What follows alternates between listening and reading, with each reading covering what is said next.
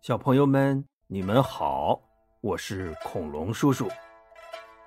上一集我们讲到，吴国太得知孙权和周瑜想利用自己的女儿使美人计，把他气的呀是破口大骂。乔国老在一旁劝他：“亲家母，事情已经这样了，要不你就把女儿嫁给刘备吧。”也免得出丑啊！孙权不情愿的嘟囔了一句：“这岁数也差的太大了吧？”乔国老说：“刘皇叔仪表堂堂，又是大汉的皇叔，你妹妹嫁给他不吃亏。”吴国太恨恨的说。我也不认识什么刘备，明儿个我就在甘露寺见见他。要是不中我的意，那就随便你们折腾；要是中我的意，我自己把女儿嫁给他。孙权呐是个孝顺的人，他也不敢违拗妈妈，只好应承着。恭恭敬敬的退了出来。他把吕范叫来说：“吕先生，麻烦你去甘露寺安排一下吧，我妈明儿个要在那儿约见刘备。”吕范是个聪明人呐，他眨眨眼睛说：“主公啊，要不我让贾华将军带着三百刀斧手。”去甘露寺埋伏着，如果国泰没相中刘备，只要您一声令下，咱们就把刘备咔嚓了。孙权点点头，嗯，好，就这么办吧。再说乔国老辞别了吴国泰，回到家里后，就派人去馆驿给刘备送信儿，说明儿个。吴国太要在甘露寺见见你这个女婿，你可得好好准备准备呀。赵云皱着眉说：“主公啊，我看明天这一趟凶多吉少啊，我带着五百卫兵跟您一起去吧。”哎，第二天呐，刘备早早的起来了，他贴身穿了一件软甲，外边。再套上棉袍，身边的几个随从都挎着宝剑，赵云也是全副武装，带领着五百卫兵紧跟在后边。一行人骑着马就奔甘露寺来了。这甘露寺在哪儿啊？就在今天江苏省镇江市境内的北固山上。这会儿啊，吴国太和乔国老。已经在寺内的禅房里等着了，孙权也领着谋士们来伺候着。忽然，一个卫兵来报说：“刘皇叔已经到门外了。”孙权赶紧迎出寺门，抬头一看，嚯！只见刘备大耳垂纶，双臂过膝，是天生异象，仪表堂堂啊，浑身。还隐隐透着一股子英雄气概，孙权就有点心虚了。怪不得连曹操都夸刘备是当世的英雄，嗯，这气质果然不凡呐！我今儿个能拿下他吗？哎，两个人寒暄了几句，就一起走进禅房。来拜见吴国太。吴国太上一眼下一眼，左一眼右一眼，打量了半天，这脸上啊，就像朵花儿一样笑开了。他指着刘备，扭头对乔国老说：“国老啊，他是我的女婿，真是我的女婿呀！我喜欢。”我喜欢，乔国老也笑着说：“是啊，国太，玄德仪表堂堂，气宇不凡，又是大汉的皇叔，仁义之名更是传遍了天下。国太得了这么个好女婿，真是可喜可贺呀！刘备被夸的呀，有点不好意思了，赶紧深施一礼说。国太、国老过奖了，过奖了。他们仨都高兴了，旁边的孙权呐，可快哭了。这叫什么事儿啊？得，老太太还直接认准这位姑爷了，这让我怎么下手啊？吴国太让人在禅房里摆上了宴席，要款待自己未来的姑爷。这时候啊，赵云挎着宝剑，雄赳赳的从门外走进来，站在了刘备的身旁。吴国太一抬头，看见这么一位英姿飒爽的小伙子，忙问：“玄德呀，这位将军是谁呀？”“哦，他是我的爱将常山赵子龙。”“哦。”难道就是在长坂坡救下了阿斗的那位赵云将军？呃，正是他。哎呦，我可早就听说赵云将军的大名了，今儿个可算见到本尊了。你看看这小伙子的精神头。不愧是鼎鼎大名的上将军呐！于是啊，吴国太亲自给赵云敬了一杯酒。赵云接过酒，一饮而尽，然后谢过吴国太。他趁机凑到刘备的耳边说：“主公啊，刚才我在外边巡视，发现禅房周围埋伏了很多刀斧手。”您是不是向吴国太？刘备心领神会的点点头，立刻离开坐席，扑通，就给国太跪下了。哎，他又使出了老刘家的祖传绝技，什么呀？哭啊！国太呀，你要是想杀了刘备，就请动手吧。吴国太一惊：“玄德，你这是干什么呀？这禅房周围埋伏了那么多刀斧手，难道不是要杀我刘备吗？”吴国太一听就明白了，他扭头生气的瞪着孙权说：“这又是你干的好事儿吧？”今儿个玄德已经是我的女婿了，我看你们谁敢动他？吓得孙权呐，连忙摆手：“不不不不，母亲，不是我干的，我也不知道是怎么回事啊。”他一扭头，朝吕范挤挤眼睛，然后沉着脸说：“吕范，这事儿。”是不是你干的？吕范也赶紧摆手说：“不不不不不，不是我干的。呃，今儿个周围的保卫工作都是贾华负责的，要不您问问他吧。”孙权使劲瞪了他一眼，心说：“我让你替我背会锅，你倒甩的一手好锅。”他冲着卫兵喊道：“去！”把贾华叫来。不一会儿，贾华噔噔噔噔跑进来了，抬头一看，吕范正一个劲儿的朝他挤眼睛呢。孙权呐，也冲他直挑眉毛。贾华心说：什么情况啊？这是怎么吕先生迷了眼睛，主公这眉毛直抽筋儿啊？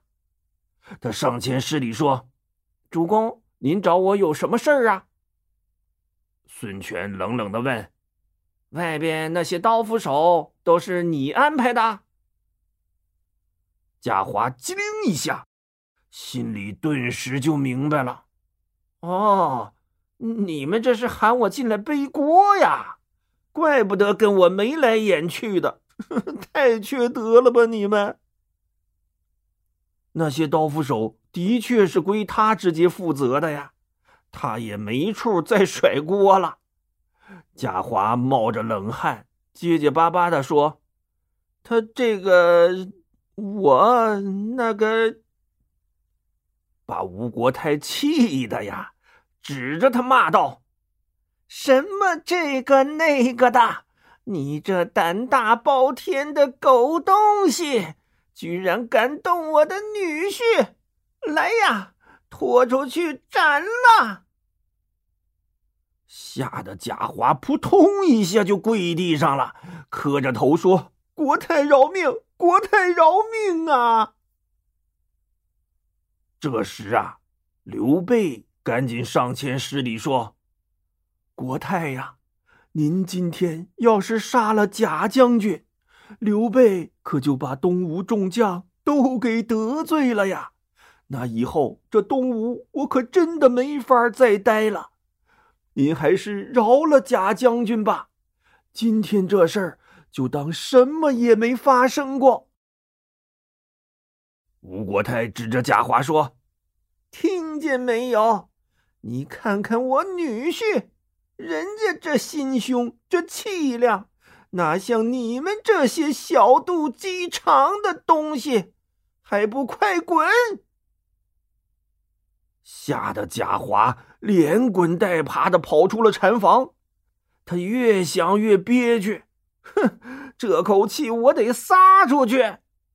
于是他冲着禅房周围大声骂道：“你们这些丢人现眼的东西，还在那儿缩头缩脑的藏什么藏？还不快给我滚回去！”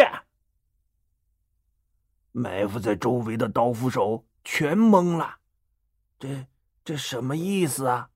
贾将军是跟咱们说话呢吗？他们正愣神呢，贾华噌楞楞把刀抽出来，指着他们藏身的地方大喊：“再不快滚，我把你们都剁了！”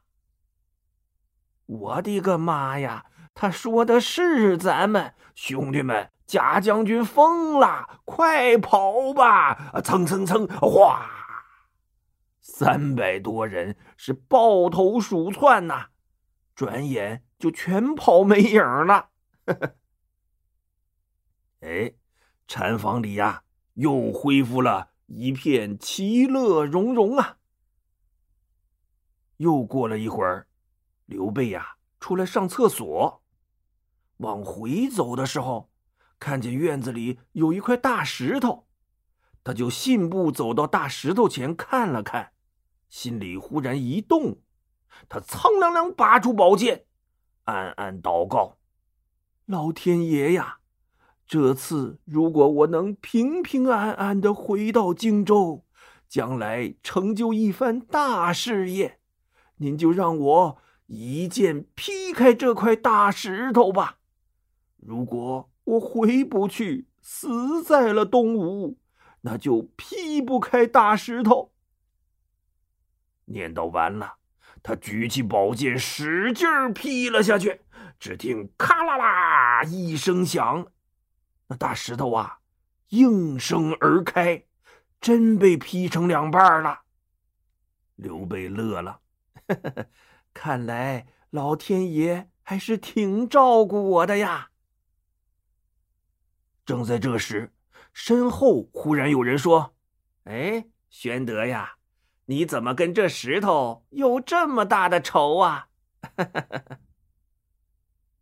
刘备回头一看，原来是孙权，他忙笑着说：“哦，见笑见笑，我刚才只是突发奇想，跟老天爷要个提示，如果有朝一日……”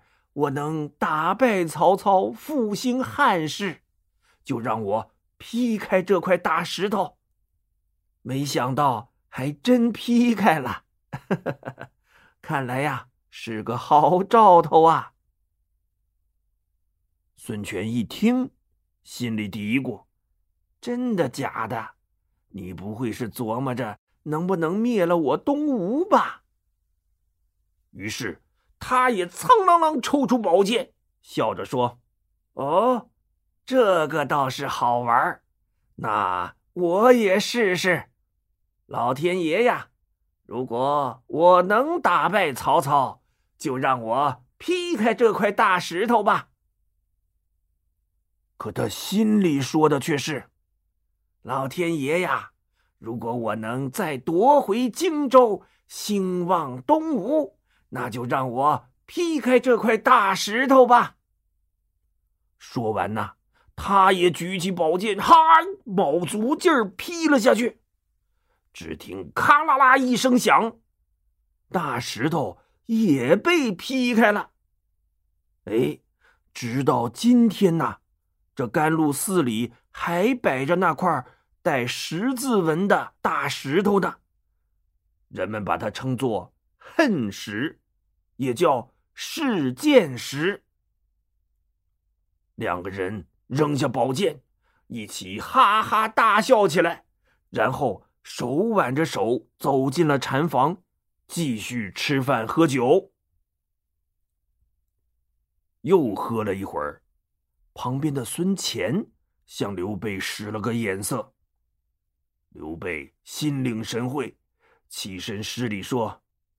国太呀，刘备不胜酒力，有点喝多了，就暂且告退了。哎，吴国太也没阻拦，就让孙权送送刘备。他们两个人走出寺门，站在山坡上远眺。刘备这时候啊，酒喝的微醺，就是有点飘。还有点小兴奋，望着远处的山峦连绵起伏，滚滚的长江时而浪花朵朵，就像滚动的雪球；时而江风浩荡，掀起滔天巨浪。他不禁感慨地说：“这风景如画，可真是天下第一江山呐！”哎，就因为他这一句话，甘露寺啊，至今还挂着一块牌匾，上面写着“天下第一江山”呐。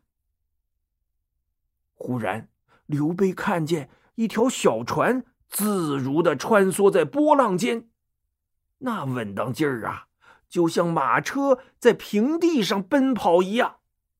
他不禁感叹：“嗯。”都说南方人擅长驾船，北方人善于骑马，果然如此啊！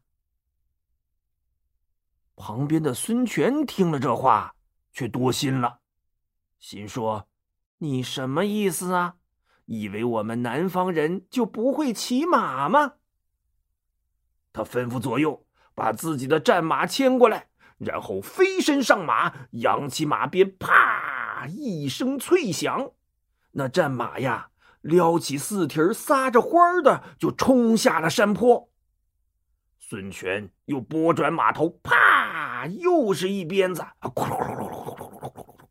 风驰电掣的又跑了回来。他坐在马上，笑着说：“怎么样，玄德？你看南方人会不会骑马呀？”刘备一听，也一撩长袍，跃上马背，快马加鞭，飞驰下山，又哗啦哗啦哗啦，一口气儿跑了回来。两个人立马山坡上，是同时放声大笑啊！哎，从此啊，他们站的这个地方就被人称作驻马坡了。小朋友们，你们说孙权会这么甘心的就把妹妹嫁给刘备吗？嗯，恐龙叔叔下一集再告诉你吧。好了，今天的故事就讲到这里，小朋友们再见。